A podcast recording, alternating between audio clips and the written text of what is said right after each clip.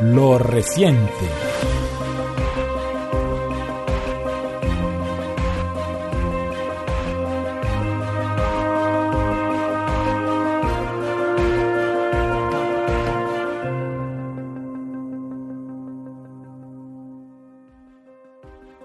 Turismo y cultura, pandemia y expoliación. A 41 años de la declaración del Día Mundial del Turismo.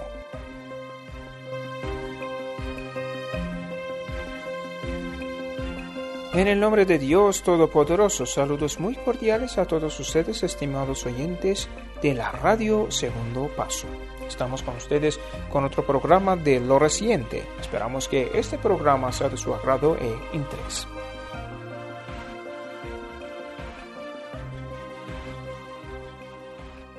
Las Naciones Unidas y sus agencias ejecutivas o especializadas, como UNESCO, OMS u OMT son las instancias multilaterales encargadas de proponer y establecer por consenso los años y los días internacionales o mundiales acerca de aquellos temas que se relacionan con los campos de acción de este organismo y son de especial interés para el mundo. La paz, el ambiente, los derechos humanos, la salud, la cultura, la violencia, la libertad de prensa, el turismo, entre otros. Más que una mera celebración, estas fechas constituyen una oportunidad para reflexionar y sensibilizar a los gobiernos nacionales de los países miembros con el fin de que tomen medidas y ofrezcan soluciones locales y globales a los problemas en cada uno de estos ámbitos y a los medios de comunicación para que contribuyen con una plataforma informativa BRAS que permita difundir el estado actual de cada problema y sus posibles soluciones. En el caso del turismo, el organismo encargado de este tema, la OMT, en el año 1979 estableció el 27 de septiembre como el Día Mundial del Turismo. Esta declaración se llevó a cabo en Torremolinos, en España, y lo hizo para conmemorar el aniversario de la aprobación de sus estatutos, dado que había sido creado tres años atrás y vinculado a las Naciones Unidas desde 1976. La fecha escogida coincide además con el final de la temporada vacacional alta en el hemisferio norte y el comienzo de esta en el hemisferio sur. Como sabemos, este año la aparición súbita y abrupta de la pandemia del COVID-19 ha impactado en la estructura y el orden social como una onda expansiva global e iconoclasta que se ha llevado por delante sistemas, estructuras, códigos, normas, paradigmas y estatutos. En consecuencia, todos los organismos e instituciones que componen la sociedad se encuentran condicionados por la covidianidad o la nueva normalidad, según se prefiera. En consecuencia, un organismo como la OMT, así como las instituciones regionales y nacionales encargadas de esta materia se han visto obligadas a adaptarse a las nuevas formas de relacionamiento y a los cambios generados por la crisis, pero también a diseñar y poner en práctica políticas que faciliten la apropiación de esos cambios por parte de la sociedad y así poder afrontar los retos que deparan los escenarios post pandemia. En efecto, el turismo es uno de los sectores más afectados por COVID-19. Ningún país ha escapado a sus efectos económicos y culturales. Las restricciones en los viajes y la desconfianza o incertidumbre acerca de la situación de cada país respecto a la pandemia causado el desplome en las demandas de servicios turísticos y la reducción del flujo de turistas internacionales. Esta situación puede llegar a convertirse en una nueva vorágine que desemboque en un colapso del sistema turístico mundial, del que dependen centenares de miles de trabajadores, formales e informales, operadores, prestadores de servicios, contratistas, comunidades rurales, particularmente las originarias o en situación de pobreza, empresas de transporte, comercios y etc.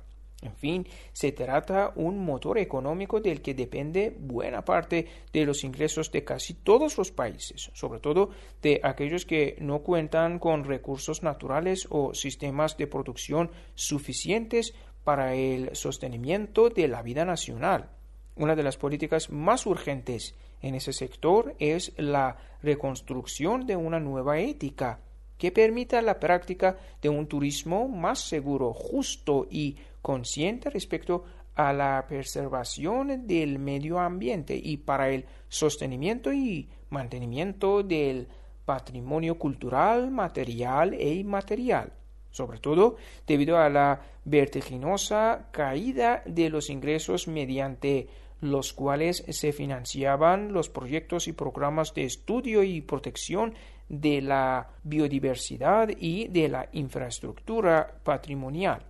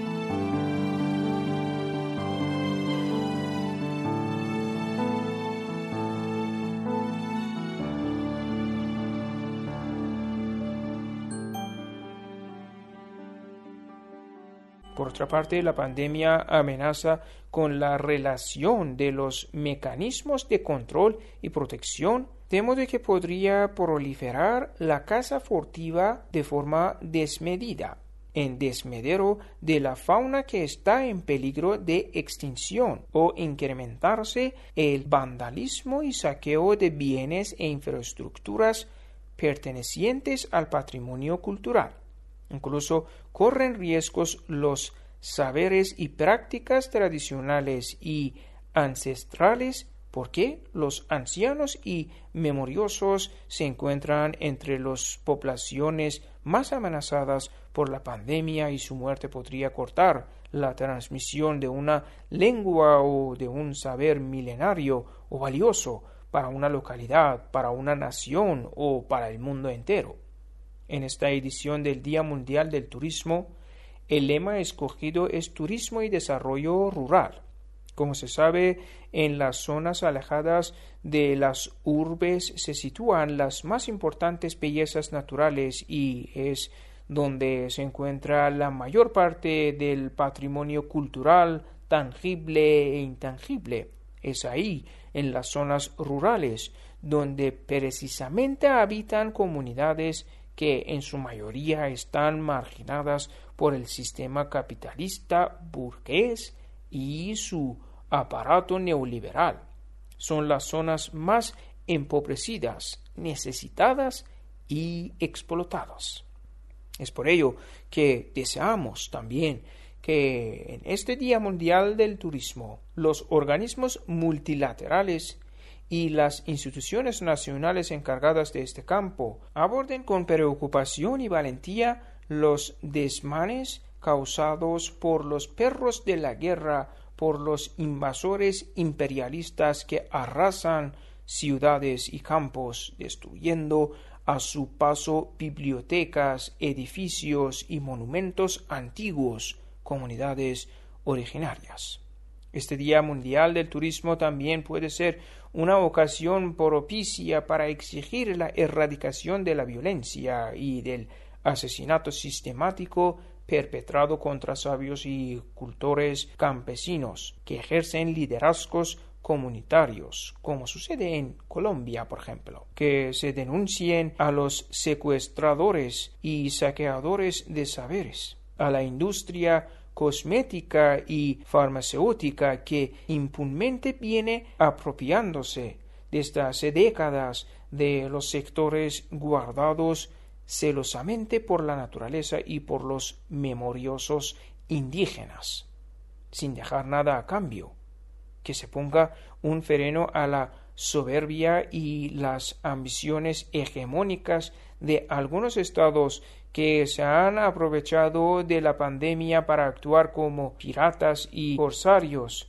robar recursos, subvertir el orden y sabotear la economía de los países insurgentes que cuentan con democracias populares y participativas. Estos atropellos profundizan aún más la crisis que produce la pandemia y afecta el desarrollo turístico en estos países oprimidos, como ejerce el control sobre los medios de comunicación, el poder imperial siembra miedos en la opinión internacional, tuercen la verdad y peregona la mentira, de modo que el interés turístico por esos países disminuye y se alejan las inversiones. Que ese Día Mundial del Turismo sirva también para la emancipación, que la OMT solicite a esos países hegemónicos una parte de sus descomunales presupuestos armamentísticos y bélicos para superar esta crisis pandémica y robustecer el turismo mundial. Muchísimas gracias a todos ustedes, estimados oyentes y amigos de la Radio Segundo Paso. Como saben ustedes, nosotros Estamos en las redes sociales como Facebook, Instagram, Twitter y también iVoox. Pueden escuchar nuestros programas especialmente en iVoox y nuestro sitio web www.segundopaso.es. Hasta luego.